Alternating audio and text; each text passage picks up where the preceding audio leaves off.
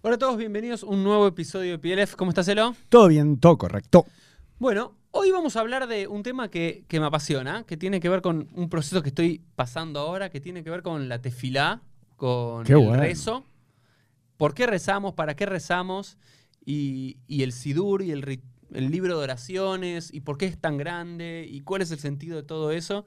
Y te quiero contar por qué, Elo. Y le quiero contar a todos los que están Pero viendo escuchando por qué. Antes que te olvides, para Yamim Noraim, para las altas fiestas. En general, bueno, Ah, ahora, voy a contar el origen de todo esto. Tuvo Ok. que ver que para mi Keilah, para mi comunidad actual, había como un Maxor en, en proceso, que el Maxor es el libro de, de rezos específicamente utilizado para Rosh Hashanah, Yom Kippur y los Shalosh Regalim, las tres festividades de, de la peregrinación, Pesach, Shavuot y Sukkot, pero normalmente nos referimos al Maxor como para Pesach y Rosh Hashanah, y son generalmente bodoques así, ¿no? Para los que están viendo son grandes, son No. Digamos, y, y la gente se pierde. y Hay algunos que están solamente en hebreo o solamente en español y no están en fonética. Entonces decidí como trabajo rabínico en los últimos años ayornar un poco, acortarlo, recortarlo, pero entendiendo cuál es el origen y cuál es el sentido de todo esto y preguntándome para qué rezamos y si todo lo que está en un libro actual de rezos, ya sea en un Mm. O un Maxor, necesariamente tiene que estar o algo puede cambiar. Sí. Entonces me tomé el trabajo para Rosh Yom Kippur, que es donde más gente viene a la congregación y demás, Mm. hacer algo más accesible para la gente. Pero para eso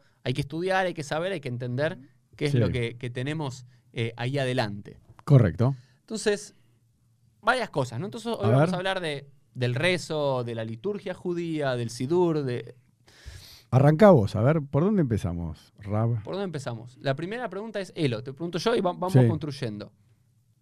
¿Dónde surge la idea de rezar?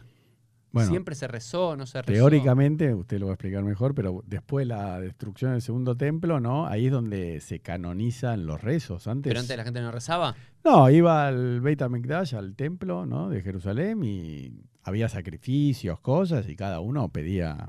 No, no, no estaba escrito eh, la, la plegaria de la mañana, de la tarde, de la noche, antes de ir a dormir, ¿no? Creo. No, está bien, pero entonces vos lo que venís a decir es que las plegarias vinieron a reemplazar a los sacrificios luego de la destrucción del segundo templo. Sí, no, y aparte con un nuevo orden que ya lo hablamos en otros episodios, pero tenemos que repetir, ya no existía el rey, no estaban los sacerdotes, y bueno, con eh, los rabinos se centra todo en la autoridad rabínica y en la comunidad, en los templos. Entonces cambia todo el juego, ¿no? O sea, no es lo mismo un rey, un sacerdote y un templo con sacrificios que desaparece el Estado de Isra- eh, Israel como nación, desaparece el templo, desaparecen los sacerdotes y el rey. Entonces cambia todo. Todo. Bien. A ver, hay algo de cierto en esa lectura, pero hay algo de erróneo que hay que complejizar un poco. Bueno. Como todo, todo puede ser un poco más complejo. Uno, la gente, y más en la antigüedad, siempre rezó. ¿Ok? Rezar en hebreo se dice leit palel. Mm. Eso es rezar. Que es reflexivo. Que es un verbo reflexivo. Como leit lavesh. Muy bien, como vestirse. Claro. itpael. Vendría, no todos los itpael son reflexivos, pero este vendría a ser como una forma de juzgarse. Mm. Como que rezar es un autojuzgamiento diario. Es una linda idea. Entonces, eh, la gente siempre rezó, ¿no? ¿Y qué Mm. significa rezar? En términos generales, rezar es pedir, Mm. agradecer y alabar. Dios, por favor, cura a una persona enferma que quiero. Eso es pedir. Agradecer. Gracias Dios por salvarme la vida en este accidente. Agradecer. O Mm. alabar es Dios, impresionante el mundo que creaste. Fuiste a las cataratas del Iguazú. Boreolam. las catara- vi las cataratas y dije, Boreolam. Riboy no lo oilam. Ahí está, me salió bien. Señor del universo, viste el mundo y dices, gracias. ¿Ok? Bueno. Bien. Entonces, siempre la gente rezó, pidió, agradeció y alabó.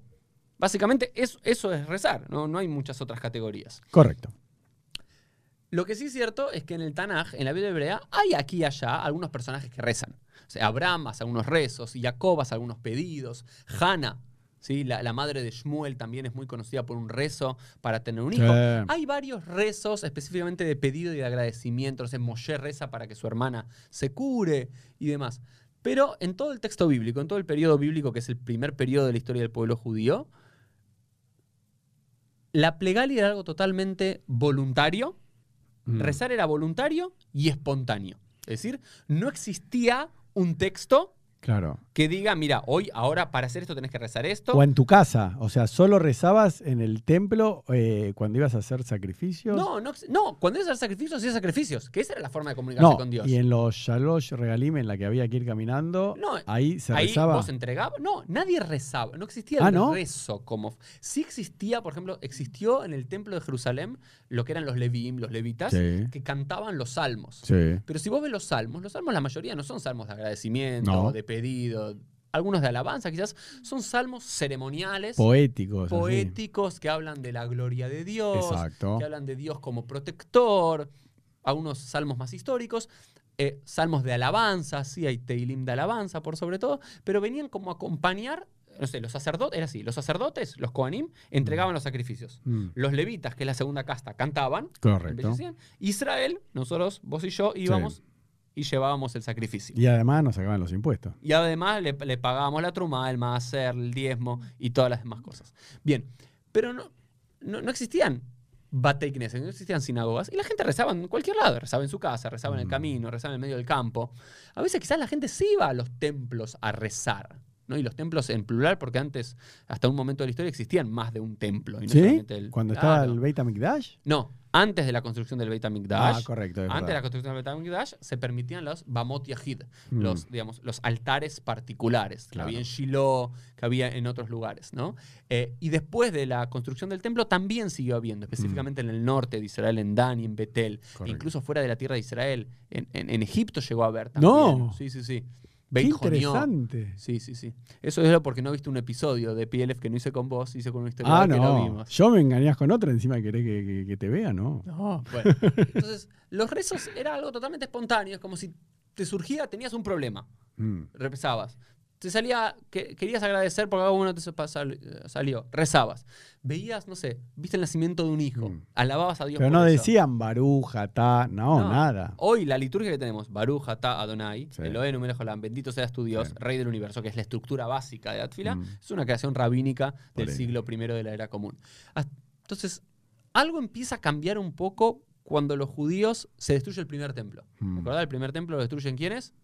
Eh, no sé. ¿eh? ¿Qué imperio? No, los romanos fue el segundo y el Te doy. primero. Egipcios, los babilonios. asirios, babilonios. Los babilonios. Los babilonios, Babel, bien. fue el exilio de Babel. El exilio de Babilonia, 586 se destruye, y ahí al parecer que empieza en Babilonia como un algo que un proto, una proto sinagoga, un proto lugar de encuentro donde la Ah. gente ya se acostumbraba a rezar y demás, pero todavía no hay nada fijo. Se dice que para ese momento ya, por ejemplo, el Shema Israel, que hoy en día es una de las partes centrales Sí. de la liturgia, eh, se empieza a canonizar, no porque no estaba en la Torá, sino a ser utilizado como parte de la liturgia. Porque algo muy diferente es un versículo bíblico, que es parte de la lectura de la Torá, y utilizar ese versículo Mm. bíblico o ese salmo como parte de un ejercicio litúrgico y espiritual. ¿Se entiende la diferencia de lo? Correcto. No, no, no es lo mismo. Entonces ahí aparece, aparecen algunas bendiciones, aparecen algunas cosas, pero eso se va conformando durante los próximos cinco siglos, hasta que el siglo I de la era común sí encuentra, antes incluso de la destrucción del templo de Jerusalén, un montón de sinagogas donde la gente, aparte de hacer sacrificios en el templo de Jerusalén, iba a la sinagoga a estudiar Torah y a rezar. Ah, sí. Ya, ya existía esa idea de rezo en paralelo. Primero, uno, porque ya empezaba a haber judíos en muchos otros lugares no cerca de Jerusalén, por lo cual ir todas las semanas al templo era complicado. Mm. Sacrificios. Y empezaba a existir una idea, ¿no? Digamos, los rabinos y demás empezaron a, a coexistir con este liderazgo de, lo- de los sacerdotes, pero claramente, como hablábamos antes del episodio, todo iba así, crecía poquitito, hasta que en el Mm. año 70 Boom. es exponencial el salto. Claro. Y ahí sí empieza todo un proceso que ya llevaba algunos siglos de, como decías, la canonización de la liturgia. Mm. Que es donde dio, con cuidado y con respeto, que se pierda la espontaneidad. Claro. Pero igual a mí hay un tema que me apasiona de- del rezo, que es como, bueno, vos también estás yendo al gimnasio, pero a mí que me gusta también mucho el deporte. Entonces yo siempre digo, una persona tener ganas de ir a correr el 21 de septiembre, no sé, primero de octubre, una vez, puede ser que lo haga, sábado, domingo, ¿no? Pero si vos querés estar sano, tenés que formar un hábito. Tenés que entrenar todo el año, hay días que llueve, puedes entrenar en el gimnasio, puedes hacer eh, bicicleta, spinning, me explico, ¿no?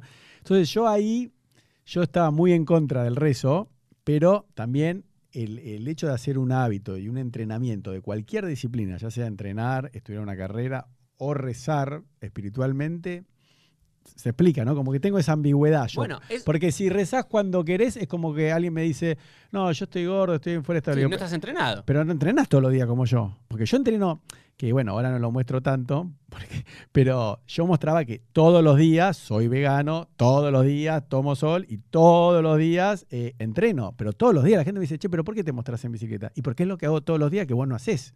Porque para estar como estoy, lo tengo que hacer todos los días. Entonces, la pregunta, Rabino, es: si uno reza cuando quiere y va al templo cuando quiere, es como la persona que dice: No, yo voy al gimnasio cuando que- quiero. ¿Y cuándo fue la última vez? Hace 10 años. Sí, a ver, hay, hay- hay varias cosas. Lo primero es que, en definitiva, fuimos forzados a habitar el eh, la costumbre del rezar todos los días por la destrucción del Templo de Jerusalén. Claro. Quizás los rezos hubiesen seguido desarrollando en menor cantidad, en menor Mm. medida y de alguna otra forma, pero no de forma tan ru- rutinaria y no de Mm. forma tan estricta. Incluso el Talmud, en el Tratado de Brajot, dice, específica, hay, dice que hay dos orígenes de los rezos. El primer origen de los rezos dice que de las tres liturgias diarias judías, ¿no? para todos los que no saben, Mm. los judíos rez- observantes rezamos tres veces al día. A la noche, y Mm. digo primero a la noche porque los días judíos empiezan en la noche, noche, que se llama Arbit o Ma'ariv, Mm. que literalmente significa anochecer, Correcto. Shaharit, a la mañana, que significa amanecer, Sí. y Minja, que es la tarde, que no significa tarde, sino que significa regalo o ofrenda, Porque había una ofrenda. ¿eh? una ofrenda de la tarde, o también está conectado con la palabra menujá, que es descanso, porque es el Mm. momento de la tarde donde descansas un poquito. Qué bueno. Minjá, menujá. Entonces, son las tres plegarias diarias judías. Y hoy en día, hoy el judío observante, de principio a fin, todo lo que va a decir está escrito en un libro. No hay casi ni un mínimo mm. de libertad espiritual para rezar por lo que querés rezar, pedir por lo que querés pedir, alabar por lo que querés alabar y agradecer por lo que querés agradecer. Hay aquí y allá algunos lugares donde vos podés insertar algo. Pero en definitiva, la plegaria judía, que es lo que pasó, Mm. se rigidizó. Sí. Comenzó con algo totalmente espontáneo. Pero después en este proceso de decir, como no tenemos templo y como tenemos que tener una estructura, y aparte por algo en particular, algo que el pueblo judío siempre tuvo, fue la noción de Keilah, de comunidad, que no lo tuvo el mundo cristiano por sobre todo. Por lo cual el rezo cristiano puede ser un rezo que cada uno diga lo que quiera. Mm. ¿Por qué? Porque podés rezar solo. La gente que va, entra a una iglesia, hay muchos cristianos que entran a una iglesia, Mm. se ponen en una posición de rezo y rezan. En cualquier momento del día. Eso como a los judíos Y solos. y solos. Claro. Como judíos no se nos ocurriría. Que sí ocurría en la época de Hannah. ¿Qué es lo que hizo Hannah? Necesitaba un hijo, quería un hijo, fue Mm. al templo y se puso a rezar. Correcto. El, el- el- el sacerdote pensó que estaba borracha y todo porque estaba hablando Eso es tema de. Otro podcast. Sí. Eh, pero hoy en día, los judíos que sabemos que hay que rezar, ok, a las 7 de la mañana, a las, Mm. no sé, 5 de la tarde, 7 de la tarde, el templo de la sinagoga a la que uno va Mm. y asiste, y todos juntos, y de principio a fin está estructurado. ¿Eso es bueno o malo? Bueno, pero pará, ¿Qué sé yo? antes que sigas, Sí. así como yo dije lo del hábito, ¿no? que yo entreno todos los días, a mí la gente, o soy vegano todos los días, que hace 10 años no como ningún producto animal, me ve como un extremista. Entonces yo también discutía, así como por un lado parece que yo apoyo que hay que rezar todos los días, 13 por día, yo discutía con los rabinos y le decía, pero pará, hay niveles, porque yo entiendo que hay gente que me dice, no, yo entreno martes y jueves, juego al tenis y a veces los fines de semana. Good enough. Claro, entonces yo lo que me enojaba con los rabinos, por un lado, dicen, ah, Elo, todos pensamos que vos decís que no hay que rezar. No, pero la otra parte, eh, con lo que estás diciendo, es que yo decía a los rabinos, no, no. Pero es lo mismo con el tenis. Federer entrena doble turno, duerme, duerme en una cama con pelotita de tenis, no sé, come cereales con forma de pelotita de tenis, porque es un top ten o fue número uno y tiene 39 años. Pero yo le decía a los rabinos, no todos están preparados, pues yo se lo decía a los rabinos gordos y panzones de Jabad, así como vos no entrenás todos los días como yo y te parece una exageración. A mí me parece una exageración rezar todos los días, tres veces por día. Entonces, ¿se entiende, no? Sí, ver, La discusión sí. mía como diciendo que un rabino, que también para mí es, es falaz, que se dedica a, a recaudar fondos porque para la escuela judía, para su templo judío, te dice, che, Uri, eh, ¿estás rezando? ¿Estás, ¿Estás estudiando Torah? Porque viste que es típica de un rabino, dice, ¿estás, ¿estás estudiando? No, una vez por semana, no es suficiente. Pero yo le decía a los rabinos, chicos, lo mismo me decía mi profesor de tenis. Me decía, Elo, ¿cuántas veces por semana estás jugando al tenis? Dos veces. Así nunca vas a llegar a, a ser bueno.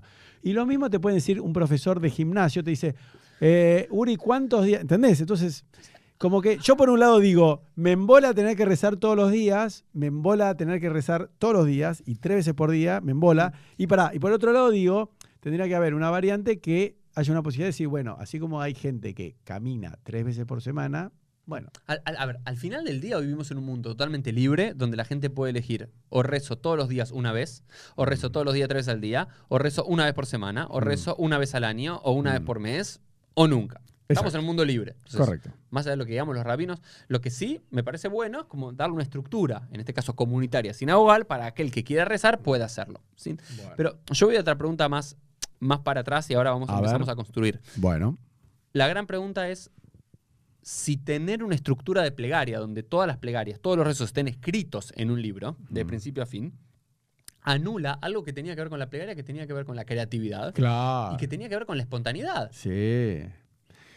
Y lo que yo digo es que a lo largo de los últimos 2000 años de la historia judía, la espontaneidad fue dejando lugar para la rigidez. Mm, Muy ¿sí? rígido. Entonces, hoy llegamos a un nivel de rigidez. A ver, la espontaneidad absoluta, total, no es el camino judío, por varios motivos. Uno, porque no todos sabemos cómo rezar y pedir y Mm. agradecer.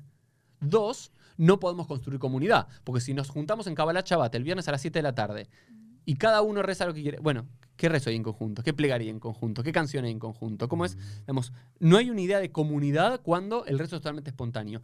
Pero si es totalmente rígido, terminamos idolatrando un texto Claro. que en un momento un, vamos a introducir una palabra para aprender todos, un paitán, que los paitanim escribían piutim, paitanim eran poetas litúrgicos, paitán y poeta tienen la misma raíz del griego, y escribían piutim, que eran poemas litúrgicos. Sí. El lejado di, para Sí. los que conoces, es un piut. El Adon Olam, el Igdal, el Unetane Tokef, ¿no? Son todos piutim, Mm. ¿sí? Que fueron escritos por diferentes sabios, eh, cantautores, eh, Claro. judíos a lo largo de la historia. La pregunta es, hoy eso lo idolatramos como si fuese tan sagrado como la Midá o como el Shema Israel que no se puede cambiar. ¿Y qué es lo que pasó? En, los primeros siglos, en el siglo primero de la era común, Mm.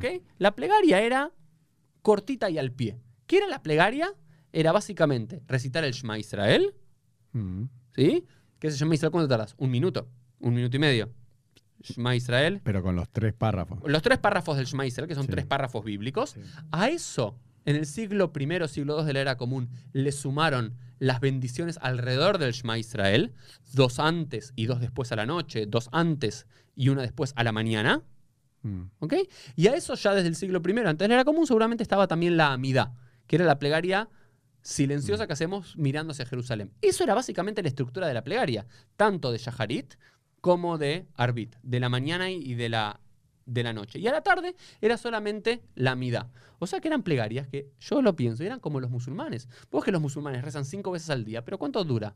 Ah, ¿Cinco no sabía. minutos? Cinco minutos, Sí. ¿no? Cinco, siete minutos, es eso, porque son plegarias bien cortas, estructuradas y tenían. Y aparte había algo más en estos siglos prim- primeros. Por ejemplo, la amidad no era como la conocemos nosotros. Si bien existían estas 18 barra 19 bendiciones, que son las Shmonah Esrei, que son, que son las, que son primero tres, tres bendiciones de alabanza. Dios, Mm. qué groso que sos, sos lo mejor y demás. 13 pedidos, 13 Mm. y después 3 de agradecimiento. ¿ok? Mm. Es, es básicamente, así es la amidad. Lo único que estaba estructurado es lo que se llama la Hatimá en hebreo. Que la Hatimá es el sello final, es el Baruch Hashem Rofe Jolim. Bendito seas tu Dios que cura a los enfermos.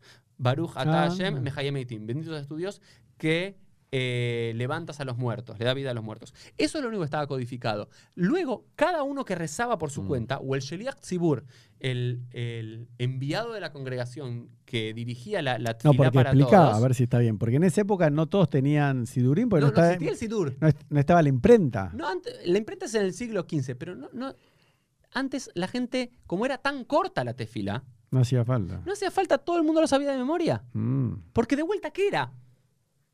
Shema Shema, Israel, Amidá, Shema Israel con un par de bendiciones alrededor, la Amidá, Zeu, se finí. Eso era toda la, eso era toda la tefilá. Des- ok, y algo más, y la Amidá, lo único que te tenías que recordar era Baruch Ata Hashem, eh, Rofejo Baruch Ata Hashem, Mekabez Nidje Amo Israel, Baruch Ata Hashem. Ah, no había nada en el medio. No, era solamente la Hatimá. Y todo lo otro que había antes de eso eran cosas que le iba surgiendo a la persona. Por ejemplo, decías, Dios, por favor, dale fuerza a los jueces de nuestra ciudad. decías, bendito eres tu Dios, protector de los jueces. ¿Se entiende? Era o por Qué ejemplo, lindo. Dios, por favor, cura a mi mamá, cura a mi papá, dale salud a todos los que tienen con COVID.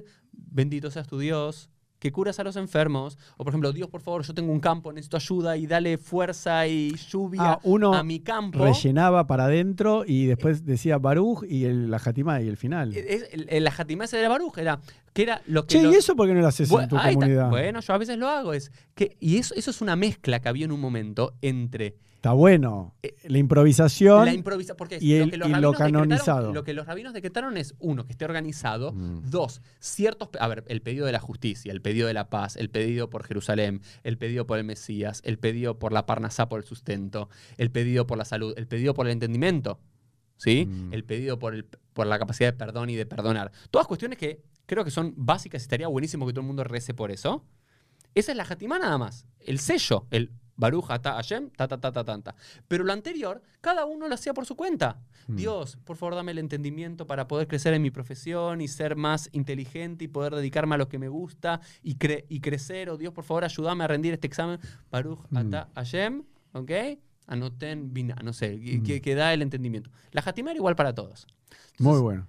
en un momento, ya para el siglo V, para el siglo VI, ya todo eso también empezó a ser canonizado. Y no solamente eso. A eso también se le agregaron, por ejemplo, a la mañana, un montón de salmos, un montón de teilim. No, y los corbanot. que hay que- Claro. Bueno, un- no, eso es un poquito, eso es, los, los místicos lo traen recién. Ah, bueno, pero digo. Entonces, claro, ¿qué es lo que empezó a pasar? Fíjense, en un momento de época bíblica totalmente espontáneo. Al siglo I de la, era- de la era común, Shema Israel y Amidá y alguna que otra bendición. Zeu. Y después con el correr del tiempo se fue agregando uno. Le agregamos salmos. Y no uno o dos salmos. Diez salmos, quince salmos. Mm. O un salmo especial por tal día. O dos salmos. O sea, do- eso. a Yom, Yom. Claro, le sumás. Después le sumás otras bendiciones aquí y allá. Por ejemplo, las bircotas yajas, las bendiciones para Mm. la mañana. ¿Ok? Eh, Israel o Ter Israel Betifara, digamos, diferentes bendiciones que antes la gente la hacía en su casa. Por ejemplo, cuando eh, se ponían el cinturón, se ponían una, una bendición. Sí, cuando se ponían el cinturón hacían una bendición. Cuando se estiraban el cuerpo, decían Matira Surim, que libera a los cautivos. Entonces, cuando pisaban por primera vez, decían Rocar Etzramaim. Después eso se pasó al libro de rezos y a la sinagoga. Y si no tenías una gorra, igual tenías que hacerlo. No tenías cinturón, igual tenías que hacerlo. Le sumamos salmos. Después le sumamos otros versículos bíblicos que vamos metiendo. Y aparte de eso, después desde el siglo III en adelante, comienza a haber un fenómeno de estos paitanim, de estos poetas litúrgicos que empiezan a inventar el Aleinu le Yabeach. El Aleinu Yabeach. Esa me gusta a mí. Aleinu le Esa- Yabeach, Pues terminó, yo me pongo contento. Eh, ok, terminó. Eh, y aparte, esa sabes que surge de Yom Kippur. Esa era la plegaria central Claro, de la boda de Yom pero Kippur. sigue siendo, la ley no está en la mitad. Exacto. Pero con una melodía más linda. Aleinu le Mm. Yabeach. Bueno, no sé cantar. Sí. Bien, eh, volvamos. Entonces, todo eso empieza a meterse. Luego, ya siguen pasando los siglos, estamos siglo VIII, siglo IX, siglo X. Em- Cuando empieza la época del misticismo, ya en el siglo XIII, siglo XIV, le empiezan a meter corbano, le empiezan a meter sacrificios, le empiezan a Mm. meter otras compilaciones del Zohar, el Yekum Purkan, empieza el Berich Shemai, eh, y empiezan después, o por ejemplo, el, el Lejado Di para Kabbalat Shabbat. Empiezan a meter un montón de poemas litúrgicos que Mm. el Maxor está lleno, el Unetane Tokef. Sí. Pero, por ejemplo, a mí que la, eh, la tefila, la plegaria de Shabbat, eh, Kabbalah Shabbat de noche, a mí me gusta que dure cantado una hora. Pero digo, eso de que, como decíamos antes, comparándolo, le Abdil, ¿no? Ben Kodesh Lehol, entre lo profano y lo sagrado. Digo, pero yo cuando rezaba todos los días con Minyan, sin Torah, si no era lunes y jueves, te lleva tranquilo, ¿no? Si no sos un atalondrado, pero te digo, en Shabbat son 45 minutos Es un montón de tiempo. y cuando hay lectura de Torah, es una hora. Pero pará, vos tenés que ir. Media hora tenés hasta el templo, hasta que llegás, Sí, sí, hasta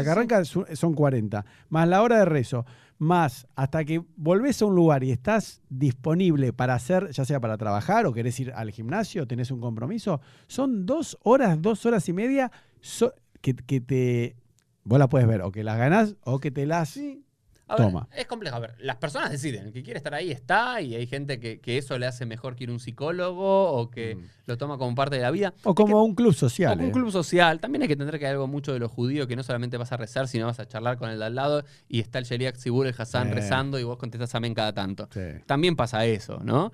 A ver, también vamos a decir algunas cosas. Lo, lo primero que hay que decir es que esta idea de que haya un minyan y que haya tanta gente en un minyan todos los días de la semana es en gran parte del mundo judío es, un- es algo de los últimos 30, 40, 50 años con el proceso de jaredización del mundo judío, Mm. incluso del ortodoxo. Antes era muy común que incluso en templos ortodoxos solamente haya lunes y jueves por Mm. la mañana en Shaharit. Que haya Shaharit, Minjá y Arbit. Si vemos a sinagogas de hace 130, 140, 150, 300 años, era muy difícil de encontrar, excepto algún shtibalej, alguna casa hasídica Ah. muy fuerte, o alguna sinagoga central de algún país. En la mayoría de los judíos, Sí. Shabbat, por supuesto, tenías las tres tefilot de Shabbat porque era el día central que la gente no trabajaba. El resto, con suerte tenías lunes y jueves. Mm. Alguna que otra tenía todos los días y que encuentres todos los días y a la mañana, a la tarde y a la noche. Nah. Bueno, pero, pará, perdón. pero pará, Sí. quiero, quiero- quiero volver A. Este periodo de, uno, rigidización de la... Hay dos temas que a mí me preocupan. Uno, la rigidización de la plegaria. Sí. ¿sí? Que ya era un problema incluso para, para uno de los autores del Pirkei Avot, del gran libro de, de ética judía de fin del siglo II, comienzo del siglo III, también tenía este problema. Decía, alta acete filateja keva, no hagas de tu tefila, de tu plegaria, algo fijo. Fijo. Si no, algo, si no se lo tajanunim, si no se lo súplicas. Es decir, no hagas algo... Porque hoy la gente, yo digo, la, la mayoría que reza, no reza. La mayoría que reza, ¿qué hace? Lee lo Mm. más rápido que puede Sí. Lo que un pasa texto que predeterminado. yo cuando rezaba todos los días, una vez fui con ese problema a un rabino y él me, me dio una explicación piola, me parece. Que me dijo, mira, el rezo se termina convirtiendo en un mantra, ¿no? Como pasa en otras religiones que hacen om, em. Entonces me decía, vos mientras lees eso tenés dos opciones. O que, bueno, por ejemplo, Jabal lo hace, que estudiar algo una hora antes de rezar. Entonces vos no, estudia, eh, no rezás con la cabeza vacía. Estudiás algo de Torah, de la para allá, o puede ser eh, cada uno de acuerdo, puede ser Hasidut, o puede ser de, ¿cómo se llama? De Musar. musar. Entonces vos, es como, viste cómo se dice, no, no lo haces con el estómago vacío, entonces rezás con algo en la cabeza, no con la cabeza. Entonces vas pensando en eso, no sé qué. Y otra cosa que me dijo, que ta- también me parecía buena, por más que ahora no lo hago más, me dice, no, vos mientras estás diciendo eso, pedí o pensá en aquello que decías para vos, para tu familia, mientras lees eso. Entonces es como que se hace más llevadero, pero Ok, de vuelta. se pero pierde la espontaneidad. se hay, hay algo de la espontaneidad que se pierde. Hay, hay algo de, de, de vuelta. Pero este rabino lo dijo. No me acuerdo quién lo dijo en Pirkei la verdad hay que buscarlo.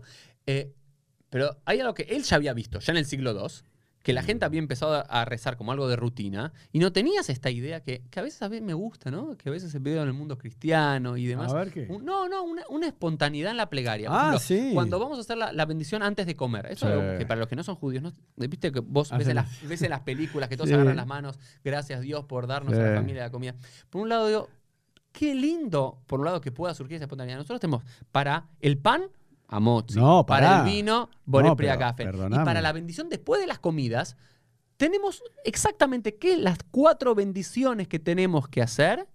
No. Y después si comemos cereales es una, si comemos No, y, y- agua ¿y cuánto estás comiendo si comiste kasait? Porque si no comiste, si comiste mesonot y comiste mucho, De- ya tenés que hacer amochis. Si haces amochis, si el pan tiene... Hay, hay algo ¿Tiene de, de- de jugo? todo, de todo No. eso que- que anula algo que, que creo que, que es parte de la plegaria, que tiene que ver con el corazón. O el estrés de... Yo, yo lo tenía anotado antes, viste cuando me dijiste que querías terminar, que también...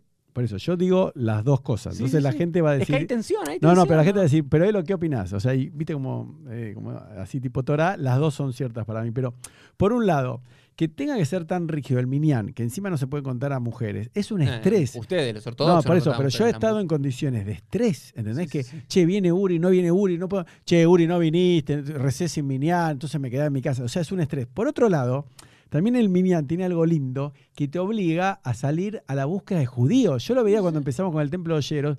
Yo decía, qué, qué trampa linda, porque me obliga a salir de mis limitaciones y, y decís, che, ¿y quién vive acá? No, porque hay un primo de Uri, llámalo. Y, y uno llama y dice, hola Uri, eh, sí, ¿qué tal? Mira, vos no me conocés, yo soy Elo, empezamos un templo acá, podés venir a la mañana, necesitamos 10. Y un judío que no cumplía ni los años, que no hacía nada, que no iba al templo, el tipo decía, qué lindo lo que hacen. Venían un tiempito, después iban al, bueno. pero te quiero decir, de vuelta, no me gusta que haya un minyan, pero el hecho que te obliguen a tener 10 es como que tenés que buscar los judíos que están No, en tu ciudad. Pero de vuelta, a ver, la idea del min, perdón, todo es una tensión. Porque Claro. realmente si tenés un minyan, no puede haber un rezo espontáneo, porque si hay un rezo espontáneo del todo, no formas comunidad. Entonces, son a ver, la idea del minyan, del no Mm. rezar solo, es espectacular, pero por un lado está, es genial la idea de rezar en plural. Por ejemplo, Rosh y Yom Kippur, Sí. todo es Asham nu Bagadnu, y todo es en plural. Sí, Digamos, no- nadie dice, yo pequé, hemos pecado, hemos robado, hemos violado, hemos tergiversado. Pará, yo no lo hice eso, no viola a nadie este año. hemos malversado fondo. No, yo no malversé. Bueno, ¿sabes qué? Pero lo decimos entre todos en plural para que nadie sienta vergüenza de eso. Mm. Es una idea de la plegaria judía, me parece maravillosa. Yo lo que veo, de Mm. vuelta, y quiero remarcar estas dos cosas, que quiero tratar de retomar en mi, en mi práctica personal y con mi comunidad dos principios. Uno, la espontaneidad en ciertas partes. Mm. Dos,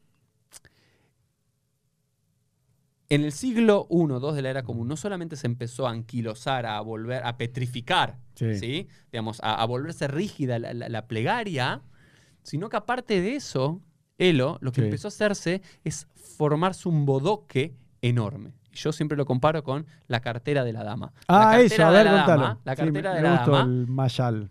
El primer día yo le regalo a mi mujer una cartera muy linda, no sé de Mm. qué marca, no sé de qué marca le puedo regalar. No, no porque nos van a hatear, ¿no? Digamos marca. De una marca, ¿ok? Se lo regalo. Y el primer día que está, un lápiz labial, una billetera, el celular, Mm. Sí. no mucho más. Al otro día hay un par de notitas, hay un par de tarjetas que no sirven para nada en algunos lugares, hay otros cuatro maquillajes más, dos pañales de los chi, set- y pesa tres kilos más. Correcto. ¿Y qué fue lo que pasó? Primero que no había sidurim, pero si había sidurim, tenían este tamaño mínimo, de un dedo. Tan chiquito. Nada, era nada. Hoy en día son bodoques así, Mm. enormes, que al parecer para ser un judío religioso observante tenés que leer de pie a pa. Y que si te atreves a sacar una de esas cosas, Mm. shalom. Dios no quiera que eso suceda. Y yo Mm. lo que digo, por un lado, es, uno, para mí, No, pero perdón, yo me acuerdo Sí. cuando dice, no, hoy se dice Tajanú, no va Tajanú. No, ¿cómo dijiste eso? Pues bueno, pará. No dijiste una brajá, le mataron una, una bendición en vano. Pará, contaste el Homer, lo dijiste. ahora te saco la brajá, te doy la brajá, lo puedes contar, escuchás el amén. Viste, como que. Pero por otro lado, porque también es lindo. No, no, pero por eso es un mundo de contradicciones el judaísmo. Yo acá me anoté, yo me acuerdo cuando empezamos en, en- ahí en el Templo Yeros y la angustia que yo tenía cuando no podíamos sacar la Torah los lunes y jueves. Y yo te juro que me angustiaba, pero legítimamente, ¿viste? Porque decía, qué lindo es tener un minián y poder sacar la Torah. Pues yo decía, saquémosla, somos nueve, como diciendo, sacale igual. Pero ¿entendés lo que te digo? Cuando uno desea leer la Torah lunes y jueves y Bueno, no llegas a minián, o. Shabbat en Minjá. Eh, Sí, sí, claro. no, a la mañana no, no podíamos sacar la Torá porque sábado no venía nadie, se iban al country, se iban afuera. Entonces, yo tengo esos sentimientos encontrados que por pero- un pero, lado. A ver, claramente la construcción judía está en relación a la ley, al estudio y al debate y a los detalles de la ley, que es algo parte de nuestro folclore, mm, que es lindo también. Yo no, no- eso, digamos, hay que mantenerlo. E incluso porque hay que mantenerlo, al revés. Yo lo que hice todo este trabajo que estuve Mm. haciendo a para eso, recortar el maxor de Miqueila, pero ¿cuánto recortó? No, primero porque En porcentaje, ¿cuánto sacaste? no sé, un 50, 60%. ¡Oh, ¡Qué bueno! Pero quiero, quiero explicar por qué. Pero todo es, de vuelta, todo es, y saben que los que me conocen que soy, si bien soy liberal y todo, Sí. soy obsesivo alágicamente Mm. porque creo que mientras más ignorante sos, más cerrado sos y más sentís que tenés que hacer de principio a fin para hacer todo. Yo Tal digo, cual. A ver, los piutim, voy a, hacer- voy a hacer un ejemplo claro. Dígalo. Los piutim, estos poemas litúrgicos, fueron Sí. escritos durante siglos, en el Mm. siglo VI por Yanai, por Meshulam Ben Calónimos en el siglo XI, por eh, Alevi en el siglo XVI en Tzfat. Oh, Hay un montón de poetas litúrgicos que existieron en la historia judía, Sí. y que fueron, escribieron piezas litúrgicas. La pregunta es, ¿yo estoy obligado como judío en el siglo XXI a seguir cantando algo que escribió en el siglo V, algo en el siglo XI, algo en el siglo XVI? La pregunta es sí o no. Uno, si alguien me pregunta, sí porque es ya la tradición, es el minag. Minaga boteinu beyadeinu. ¿sí? Si es así, cuando lleguemos al año 3000, si seguimos incorporando cosas, Pero sí, incorporando nada. bueno, ok, también la pregunta es por qué dejaron de incorporar. Claro. Porque ahora dicen, no, no se puede incorporar nada. Pero para, para, si vemos los sidurim, Claro. En el siglo IX, cuando surgen los primeros sidurim escritos, nos Mm. llegan del final del siglo VIII, comienzo del siglo IX de Babilonia, el Seder Ambram Gaon eh, y de Sadia Gaon y después el Rambam y el Maxor Mm. Vitri, vemos que eran mucho menos de tamaño de lo que vemos ahora y después se fueron agregando cosas. El Kabbalah Shabbat, el siglo XVI. Ese me gusta, no, no me lo No, es lindo, es lindo, pero digo, digo, a ver, uno, y también lo que digo, Elo, lo digo así es. Pero perdón, saca- pará. Para un te- minuto, para que yo decía. algo. dígalo. Sacar para quién y por qué. Eso Si te iba a es sacar, decir. si es sacar porque sos un vago y que no querés, eso es un problema. Claro. Pero si vos tenés una intención, yo como rabino, ¿cuál es mi Mm. intención? Que la gente que viene, uno, que realmente mi- es saber lifnei mi ataomed, frente a quién te estás enfrentando. Uno, mi Keilah es gente que reza todos los días. No. No. ¿Que es, que es muy observante? No. Entonces, si yo los tengo que estar cuatro o cinco horas No. con piutim que a mí me gustan, yo los canto solo. Claro. las digo. Sefaradim, yo las canto solo. Eh, Bojen Levavot, el Adonas Elijot, yo las canto solo. Pero si yo le pongo todo eso, malas Ashkenazim, Mm. más, porque yo tengo gente sefaradí, Ashkenazí, cinco o seis horas, yo no puedo, yo perdí a la gente. Claro. Hoy en día, en un mundo de internet donde la gente se cansa con un videito de dos minutos en el celular, Menos. Vos decías, cinco Sí. segundos. Cinco segundos para retener, 20 para máximo. Una TikTok. tefila de Yom Kippur, viste, yo digo, Kabbalah Shabbat tiene que durar una hora y diez. Yom Kippur, con todo, dos horas y media, la gente entra y la Bueno, gente sale. Yo digo eso. Lleva bastante para la gente. Entonces digo, si voy a sacar cosas, y ahora te dejo Elo, si No, voy a no, sacar no. uno es uno. ¿Por qué? Ah, Claramente, si vos decís, che, somos un minián de personas que sabemos el Sidur y el Maxor de principio a fin, conocemos todas las melodías, Mm. conocemos todo el sentido y nos encanta estar siete horas cantando Yom Kippur, todos los piutimi, todas las... Mm. Ahora Meshubaj. Sí, ¿Sí? pero es, es tal cual, para mí la analogía con el deporte es tan igual, porque bueno, viste mi, mi hijo, no, no voy a decir el nombre, eh, él empezó hace un año y medio a hacer eh, calistenia, ¿no? Y realmente ahora está todo ¿Qué marcado. caso es calistenia? Es, eh, ¿Levantamiento de pesa? Sí, sí, pero con tu peso, viste que haces Ah, dominadas, ok, sí, sí, sí. pero igual también hace con mancuerna, bueno, no importa, está bien, eh, gimnasio. Y viste, ahora está todo marcado, abdominales, pecho de ¿viste? Yo lo veo y digo, viste, me gustaría tenerlo a mí el nombre. Digo, yo lo entrené, pero el. El alumno eh, superó al maestro. Sí, no, ampliamente. Pero lo divertido es que él me decía, por ejemplo, eh, hoy que toca, piernas. Entonces le digo, bueno, ¿qué hago? Le digo, no sé, hace cinco series de sentadillas, pues así, así, y bueno. Entonces me decía, terminé. Y yo le digo, pará, ¿hiciste pantorrilla? ¡Eh! Pero déjame joder. Le digo, bueno, está bien, pero tenés que hacer pantorrilla porque la... pi-". Entonces yo lo que digo es, yo se lo decía para que, digamos, a nivel estético o funcional, el entrenamiento de piernas es lo mismo. A mí me pasa lo mismo con la plegaria, por eso me emocioné, viste, me emociono cuando digo, che, no podía, en una época yo me, me angustiaba, pero en serio, como si un chico mío se lastimase si no podía leer la Torah. Si vos me das ahora, me decís, bueno, Elo, está bien, te dejamos acá, hay 100 rabinos, a partir, igual, ¿qué querés sacar? Y yo me emocioné recién porque dije, yo no sacaría nada del chajarito. O sea, me quejo que es largo, odiaba, decía ahora yom yom y ahora esto, y después me tengo que poner rabinutam. Pero si me decís, bueno, Elo, vos puedes sacar, ¿qué querés sacar? Y digo, mira, se me pelea y digo, no, no saquemos nada. El que no quiere que no lo diga. Bueno, ok, hay, hay algo. Por eso, bien. perdón, mi pregunta No. era, para mí es como que te digan, bueno, eh, vos tenés tres hijos y te dicen, bueno, Uri, mira, quédate con dos. No, no. no, y bueno, pero no le tenés Bueno, cariño. No, no, pero digo, vos tenés los Piutim todo, pero digo, ¿cómo hiciste para sacar el 40-50%? Porque. A ver, va- varias cosas. Uno, me parece que eso- también no- nos ayuda. Todas estas preguntas de vuelta. Y creo que hay un error de concepción en el mundo ortodoxo, o gran parte del mundo ortodoxo es el mundo no ortodoxo, ya sea conservador, reformista, liberal. Es decir, las cosas que no hacen es por ignorancia o por vagos. Sí. Y no es tan así. De, de vuelta, hay algo que tiene que ver con conocer quién es tu crucía, conocer, quién es- conocer cuáles son los tiempos que se viven y Mm. cuáles son las necesidades de la gente. Entonces, yo sé que la gente necesita venir a la sinagoga, porque quiere y viene, Mm. Tener una plegaria significativa y algo que le pueda llegar, por lo cual yo también lo que hice todo el Maxor es transliterarlo. Porque alguien te podría decir, no, no, si alguien quiere realmente eh, rezar, que aprenda a leer en hebreo. Bien, pero hay gente que le cuesta leer hebreo, que no quiere o quiere llegar por otro lado, Claro. transliterarlo. Bueno, pero eso es una movida que hizo fundamentalmente Jabad ¿sí? y otros sectores, que antes, por ejemplo, del movimiento conservador, Marshall Mayer estaba totalmente en contra de la fonética acá en la Argentina y en Estados Unidos. Los sidurim del movimiento conservador no tenían fonética ideológicamente, que era que la gente que venga acá sea gente Entienda. con nivel, con conocimientos y que se alfabetice hebraicamente para poder leer. Uh, ¿Tanto? Claro que Pero sí. los de Betel estaban traducidos al castellano. Tradu- no, una cosa es traducidos al castellano, porque, no se, porque claramente el nivel para no solamente leer en hebreo, Mm. sino entender lo que está en hebreo, era Mm. mucho mayor, pero era hebreo y español. La Mm. fonética no existía. Claro. en la mayoría de los sidurim, pero por una cuestión ideológica. Yo digo, no, ¿sabes qué? Hoy la gente, bueno, el que quiera subir, viste, siempre hay que hacer. La vida judía tiene ese madregó, tienes una escalera que podés ir aumentando. Bueno, por lo menos llega a la fonética. Después de la fonética, empezá a leer el hebreo. Después del hebreo, entendelo y no tengas necesidad del español, porque aparte toda traducción también hay una interpretación. Entonces, eh, no es lo mismo con. Entonces, lo que yo digo, por un lado, es. Y para hacer todo este proceso hay que conocer cuáles, cuáles son las Mm. reglas de la halajá. Y me leí de todo el Seder Ambram Gaon, todo eh, la, la tefilá del Rambam. El Rambam dentro del de Torah Mm. tiene como la tefilá, el Maxor Vitri, el Meleí la quemará ¿Qué es tanto. Vitri? Maxor Vitri era una ciudad de, de- de- ¿Italia? de. Francia, Francia. donde estaban los estudiantes de Rashi. Ah, de Ra- ah, por eso. Ah, pero que. Ah, en Francia, claro. Creo que es Simha Ben Itzhak o Simha Ben Mm. Yosef de Vitri, que, escribió el Maxor Vitri, que es un Maxor, que Mm. antes, antes los Maxorim y los Sidurim venían con, con muchas leyes de alajá de los temas. Entonces ves bien, bastante bien los temas, Mm. cómo hacer.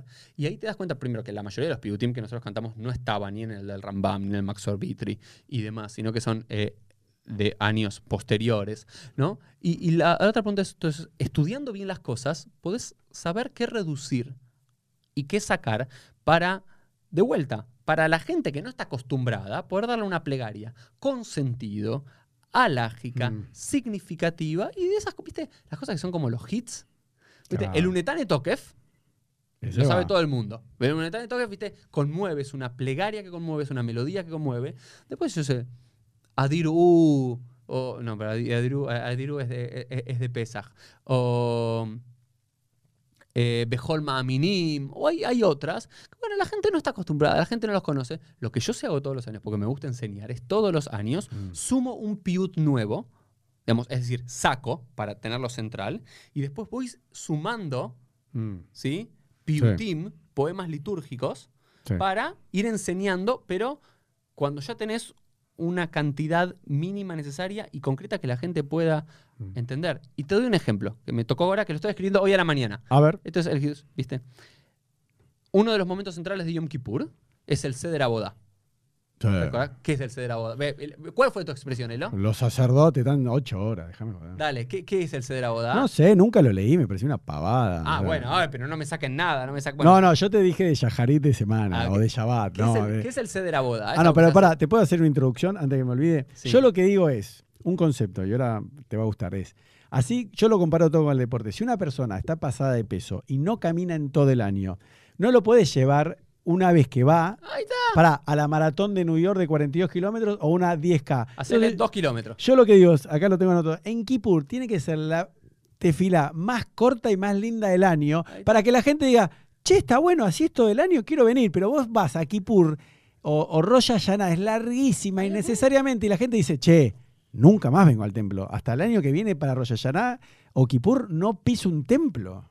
Eh, De ¿No está bueno el concepto? Eso, Hacela que sea la más linda para que la gente quiera venir en el año. Bueno y corto, doblemente bueno. ¿Viste? La Abdalá. La Abdalá no es muy linda. Ah, es hermoso. Porque es cortita, es significativa y Ah. demás. Kabbalah Shabbat, dentro de todo, es mucho más corto que ya. Porque es corto. Obvio. Por- uno, es corto. Sí, Dos, tiene melodías alegres. Es hermoso. ¿Sí? Ah, Kabbalah Y Shabbat es, es hermoso. es en un momento especial. De vuelta, y Rosh Hashanah y Yom Kippur tiene todas estas características. Volvamos un segundo al Seder Abodá. ¿Qué es el. Seder Abodá? Uh, no. Es en la mitad de, la, en la mitad de Musaf, haces el recuento de exactamente cómo era todo el ritual del No. sumo sacerdote en Yom Kippur. No, por favor. Los, el incienso que hacía, el toro que sacrificaba, los chivos expiatorios, la aspersión de la sangre en todos lados. Un- así, un, ok. ¿Y qué es esto? Es un poema litúrgico. ¿Sí? Se llama Amitz Koach. ¿Ok? Es un poema litúrgico escrito por Meshulam Bar Calonimus, un Oh. rabino italiano del siglo XI, que dura, aparte con la melodía, todo, 18, 20 minutos o más. Ah, Ok. Y dice, y el sacerdote se paraba ahí y te daba sangre Hace una falta. vez, y dos veces, tres veces. Ok, ¿yo qué digo? ¿Cuál es el sentido de esto? ¿Qué querían hacer los rabinos con el Seraboda? Uno, que en el día de Yom Kippur, una vez que los judíos en todo el mundo ya no tenemos el templo, ya no tenemos los sacerdotes, ya no tenemos los sacrificios, que no nos olvidemos de esa historia. Que, No. pará, Elo, que no nos olvidemos que había un momento donde Yom Kippur se vivió de una forma totalmente diferente. Donde vos no pedías por la absolución de tus claro. pecados, yo tampoco, sino que había un sacerdote, ponía las manos sobre un chivo y lo mandabas a hacer. Ok, hoy en día, como no lo podemos hacer, la forma que encontraron los rabinos de eternizar eso es estudiando eso. Y se fueron escribiendo diferentes poemas litúrgicos en el medioevo para recordar todo esto, que son siete capítulos de la Mishnah que te lo describen de principio a fin. Eso, eso, la gente hoy, si yo, yo lo, tra- lo traté de hacer hace unos años, porque aparte como rabino, cuando empezamos el rabinato, ¿qué queremos? Todo. Hacer todo. Ah, yo hacer a todo. Yo voy a hacer todo, voy a hacer que la gente. Claro. Y después, viste, yo le decía a la Hassanita, a mi, a, a mi cantante litúrgica, sino, salteate un párrafo, saltéatelo. ¿viste? Claro. Hace rápido, ¿viste? Aparte, aparte los Por- rabinos, y aparte el que está del otro lado, te das- vas viendo a la gente, sí, eso. Claro. Aleno, ya, ¿viste? Eh, Te vas, vas acelerando. Y por, es, a ver, haber convertido el rezo en algo, un ol, ¿sí?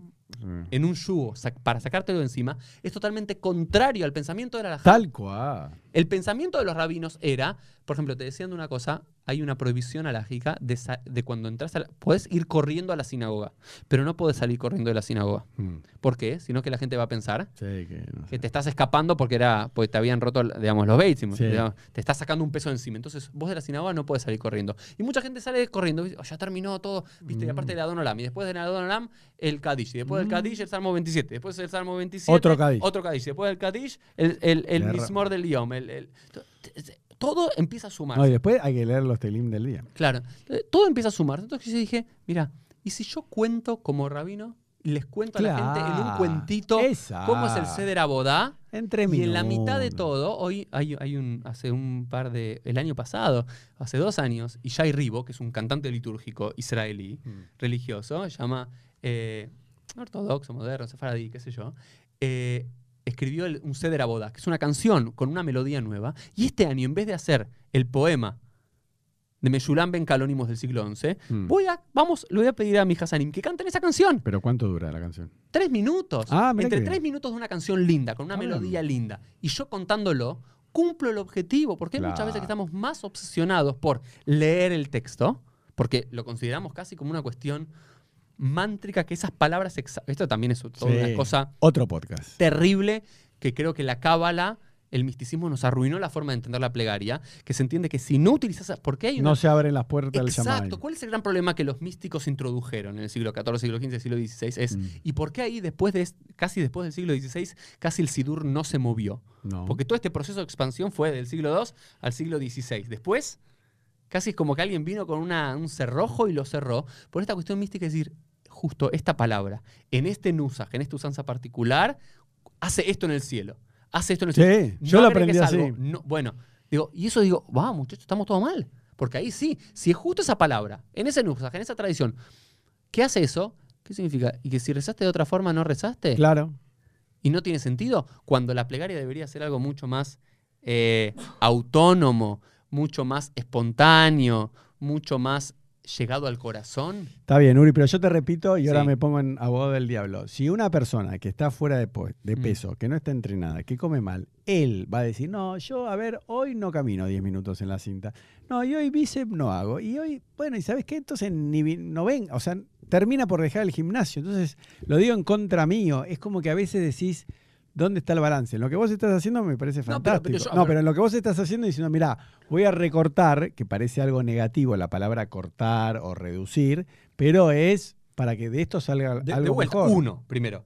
Estudiando realmente qué es, por ejemplo, a ver, la midá es la midá, no se retoca, el Shema Israel no se retoca, digamos. Ok, por ejemplo, eh, en un momento, viste el Seder Shofarot, Sichronot y, digamos, Malhuyot, que son como los- las tres Mm. temáticas, hay que eh, recitar 10 versículos para cada uno. Mm. Que de vuelta te lleva mucho tiempo para la gente. Digo, la pregunta es, y hay una discusión en la Mishnah, que alguien recitaba un versículo. Nada más, o tres versículos nada más, y si con eso se cumple la, la alhaja o no. Y revisa y el Rambam te dice: lo mejor es hacer 10, pero si haces tres, cumpliste también. Bueno, pero eso es tema de otro podcast. Uri, que esté regulado a- al milímetro Bueno, láser, pará, como si fuese el bar o el ojo de halcón del tenis, que, ah, no, si tenía un casait, si dijiste esto, si comiste pan, si, si dijiste esto, si no dijiste, te vuelve loco. Te vuelve loco. Yo no creo que ninguna otra religión te vuelvan No. tan loco que se dijiste, pará, eh, llegás a, empezás a rezar y dice, no, no, no, eh, salteá, no, no, tenés que decir esto, no, no, no puedes decir esto si no dijiste, ah, No. no tenés que pararte, sentarte. eso- ya eso se convirtió en parte de la cultura legal judía, que es parte. de- es un juego ¿Pero que- por qué es tan obsesiva esa cultura legalista eh, en, en lo ritual eh, exterior? Está En bien, dicen todo, en que lo exterior te cambia el interior. Para No, todo hay de una vuel- respuesta. De vuelta. Eso, de vuelta, voy a decir yo, es tema para otro podcast, Sí. porque si no, digamos, vamos a hablar unos minutos más. No, no, pero es para plantearlo, como diciendo, hay una obsesión TOC, que lo hablamos con los preceptos, pero también está con el rezo, Sí. que hay que rezarlo así. ¿Vos sabés todas la- las leyes que hay para rezar? Por supuesto, las conozco de principio a fin. En un momento era obsesivo. También me pasa eso, ¿viste? En, en mi rabinato y en mi observancia también. Empecé en un momento siendo muy obsesivo con ciertas cosas. Por ejemplo, había una prohibición norma de repetir más de una vez una palabra. Claro, Entonces, por ejemplo, Ashrei, yo llueve y Teja. Ashrei. No podía. no se puede. ¿viste? No, no se Jabal podía. no hace. ¿Por, por qué? Porque era como rezarla a dos dioses. Bueno, relaja un poco, ¿viste? O por ejemplo, no se podía decir, ¿viste? Había momentos donde entre el Israel y la Midá no podías hablar Claro. porque estabas le hacía Haddad. Digo, pará, pará, pero si les quiero enseñar algo a mi Se gente de la comunidad. Se puede. Digo, Son esas cosas que uno se vuelve obsesivo, pero cuando uno lo empieza a incorporar de vuelta, pero esto es lo que digo, Elo, uno es incorporar cuál es el sentido. Yo realmente, ¿qué es lo que quiero? Que mi comunidad esté mirando el techo, esos 20 minutos que yo me leo y canto, el Ceder Abodá, inentendible, y aparte con un hebreo, que nadie, ni, ni un israelí, Ni lo de va a entender qué es lo que está diciendo. No, no, nadie. Tiene, a ver, tiene fragmentos hermosos que no hay que perder. Sí, hay parte de la tradición que es linda conservar. Sí, por supuesto. No es que sacamos todo, pero digo, hay, hay que leer. Bueno, pero en 25 concreto, para. ¿cuántos, eh, si, eh, para poner un ejemplo, ¿no? Porque vos estuviste eh, haciendo la reducción para Año Nuevo y Rosh. Hashanah y Yom Kippur. Bueno, Día. el de Rosh Hashanah, en tu templo, hoy en día, ¿no? Para hacer tipo publicidad. ¿Cuánto duraba hasta el año pasado el servicio? eh, No, ponerle que era de vuelta. Tampoco era, Más que o menos. era muy largo, pero por lo menos tres horas, tres horas y media iba a durar. Y ahora con... Y tiene, con esto tiene que durar menos de dos horas, dos horas y cuarto. Claro, porque a veces uno dice, bueno, ¿qué cambia en una hora y media? No, porque de dos a tres horas y media es un mundo de... Sí, de vuelta. A ver, es, es de vuelta y es, es volver a recuperar el mensaje más allá de la ley que está detrás de ese mensaje. Digamos, ¿cuál, es el, cuál es el objetivo de los rabinos? En el Ah. de la boda. ¿Cuál es el objetivo? Que la gente conozca cuál es el ritual del Cohen Gadol. ¿Está bien? ¿Estamos No, no, pero sabes que me acordé que esto lo hablamos parecido con la gada de pesas. Que la- el sentido espontáneo de la gada, que los chicos participen y hablemos, que hay un montón de midrashim, de cosas re lindas, que uno está, eh, ya lo hablamos, en, eh, vayan a escucharlo, pero que yo decía, estás ahí, la gente está apurada, los invitados están apurados, todos quieren comer, tienen hambre. Yo digo, chicos, coman en la casa. Nadie come en la casa, porque cuando van a comer afuera, quiere comer afuera. Y entonces se vuelve a perder, en vez de ser algo lindo y contar cosas de la salida de Egipto, hay que leer cosas que no tienen sentido y te lleva una hora hasta Pero comer. de, de vuelta, me parece que esto que estaba bueno como planteabas, pero me gusta y la idea del minián y el, el que esté todo, digo, esa atención también está bueno, porque tampoco decimos, bueno, saque, saquemos todo y No. dejemos lo mínimo indispensable. Hay algo de la tradición, hay, hay- pero de vuelta, como en todas, ¿viste cuando vas a un Mm. recital? Sí, Que el cantante puede cantar 20 canciones, pero que la gente quiere que canten 3, 4. obvio. Bueno, yo que dejé esos 3, 4 piutim. O Mm. por ejemplo, el Avinu Malkeinu. ¿no? Vos sabés que el Avinu Malkeinu, digo, para, para las Claro. personas que sepan, para, tanto para Rosh Hashanah como para Yom Kippur, son como de las plegarias centrales. Padre nuestro, Dios, Dios, Sí. Dios nuestro, Rey nuestro. eh, y hay versiones del Avinu Malkeinu que son 55 versículos. Mm. Y hay versiones que son 21 versículos. Claro. Y está, hay una versión de la Gemara de Rabbi Akiva que son cinco versículos. Cinco Mm. Avinu Malkeinu. La pregunta es, ¿es más cayer porque hago los 55? Lo hago- ¿Sabes lo que hice Elo? Hice algo muy lindo. Y aparte para que la gente aprenda. Porque se repite muchas veces el Avinu Malkeinu. Sí. ¿Qué es lo que hice? En cada una de las partes. Pones una parte, No, no pongo una parte, puse la versión sefaradí. La Ah, versión ashkenazí. pero completa. La versión teimaní. A veces completa y a veces no Ah, bueno. completa. Pero ¿sabes qué es lo bueno? No. Es decir, o, del bidui. La confesión que oh. hacemos, que hacemos 10 veces, 5 veces en voz alta y 5 Sí. veces en voz baja. Exactamente lo mismo. Digo, para, hay diferentes versiones, diferentes tipos de biduim en diferentes momentos de la historia judía. ¿Qué mejor que el sidui y el maxor también se conviertan en elementos no solamente de rezo, sino de estudio? Mm. Entonces, que la gente y vea diferentes culturas, bueno, di- di- diferentes versiones Sí. del Avinu Malkeinu. Ah, bueno. Diferentes versiones, diferentes cuestiones. De- es- ingreso también, por ejemplo, Piutim, que son del mundo sefaradí, de las Selijot del mundo sefaradí, meto 1, 2 del mundo sefaradí. Para, ¿Por qué? Porque, otro de los temas que quiero hablar en un momento, para mí la, la diferencia entre Ashkenazí y sefaradí ya fue. Ya lo puse en Twitter hace tiempo. Sí. Hoy seguir manteniendo Ashkenazí sefaradí es una guerra tonta. Ya no vivimos ni en tierras Ashkenazim, No. ni en tierras sefaradim, ni con una cultura Ashkenazí. Ah, eso estaría bueno para sefaradí. de un podcast. El próximo podcast. Hacemos, hoy vivimos en Argentina, en Estados Unidos, en. Israel. ¿Y qué hay que hacer? Agarrar lo mejor del mundo Ashkenazí, lo mejor del mundo sefaradí, la mejor filosofía de uno, la mejor filosofía de otro, la mejor comida de uno, de otro, las mejores poemas litúrgicos de uno y del otro. ¿Y cómo haces con pesas, con un montón de... Bueno, después, detalle vemos los detalles, pero es, if there's a will, there's an halachic way. Bueno. una voluntad y un camino. Perfecto. Pero para ir cerrando este, este episodio, y digo, este es un episodio que me surgió del corazón, espontáneo, Mm. yo creo que tenemos que hacer un esfuerzo colectivo para, uno, volver a poner cierta espontaneidad en la plegaria, en la tefilá, ¿sí? Dar momentos de silencio, dar momentos, por ejemplo, en mi, en mi Keilah pongo muchos nigunim, en diferentes momentos, melodías, Mm. en diferentes momentos para que la gente lo llene con sus propias palabras. Decirle a la gente, ¿sabes qué? Esta es la midá, rezá solamente la Hatimá, la Brajá, y el resto pero estudiá, haz el pedido de Parnasá, decís, Dios, por favor, dame trabajo, Mm. o si, dame, si yo tengo trabajo, que me asciendan en el puesto, o lo que fuese, bendito sea tu Dios, tal o cual cosa. Eh, y la otra cosa es animarnos a agarrar el Sidur.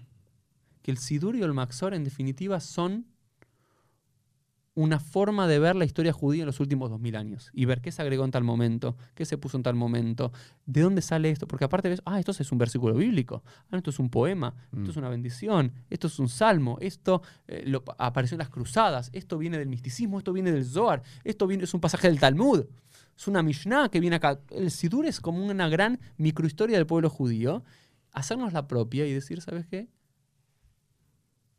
Abramos todo, estudiamos cuáles son las reglas para recortar, para expandir, qué se puede tocar, qué no se puede sacar, qué es el core, cuál es el corazón y qué es lo otro, ¿no? Y, para poder elegir. Y para Elo, quiero terminar con algo, si me permitís.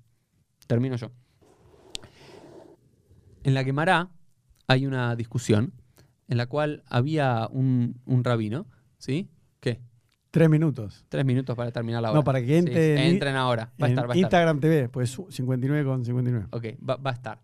Había un rabino, ¿sí? Que pasaba a alguien a hacer Sheliach Tzibur y rezaba mucho, mucho, mucho tiempo, mucho tiempo. Y otro decía, che, cállenlo, estaba rezando. Porque antes, como era espontáneo, rezaba, rezaba, rezaba un montón, estaba rezando demasiado. Y el rabino le contestaba, nadie rezó tanto como Moshe. Y después pasaba otro a hacer el Sheliach Tzibur y hacía muy corta la fila. Y la gente se quejaba, bueno, tan corto tampoco está tan bueno, ¿viste? Tan largo Mm. no está tan bueno. Y él dijo, nadie hizo una plegaria tan corta como Moshe. Y el rabino explicaba, ¿por qué? Porque se dice en la Torah que Moshe estuvo los 40 días y 40 años, noches Mm. en el monte Sinaí rezando. Entonces nadie rezó. Y después hizo la plegaria más corta de todas cuando pidió por la refuga de su hermana, por Mm. la sanación de su hermana. Son cinco palabras. El narefan alá. Entonces, el mismo Moshe hizo una plegaria de Claro. 40 días y una plegaria de medio segundo. Y las dos tienen igual importancia. ¿ok? Entonces me parece que hay que hacer como un eh, combo entre algo muy corto no es significativo, algo muy largo tampoco es significativo. Lo importante es tener el sentido y que surja del corazón. Bueno, perfecto, Rabino. Terminamos acá. Nos vemos en un próximo episodio. Chao, chao.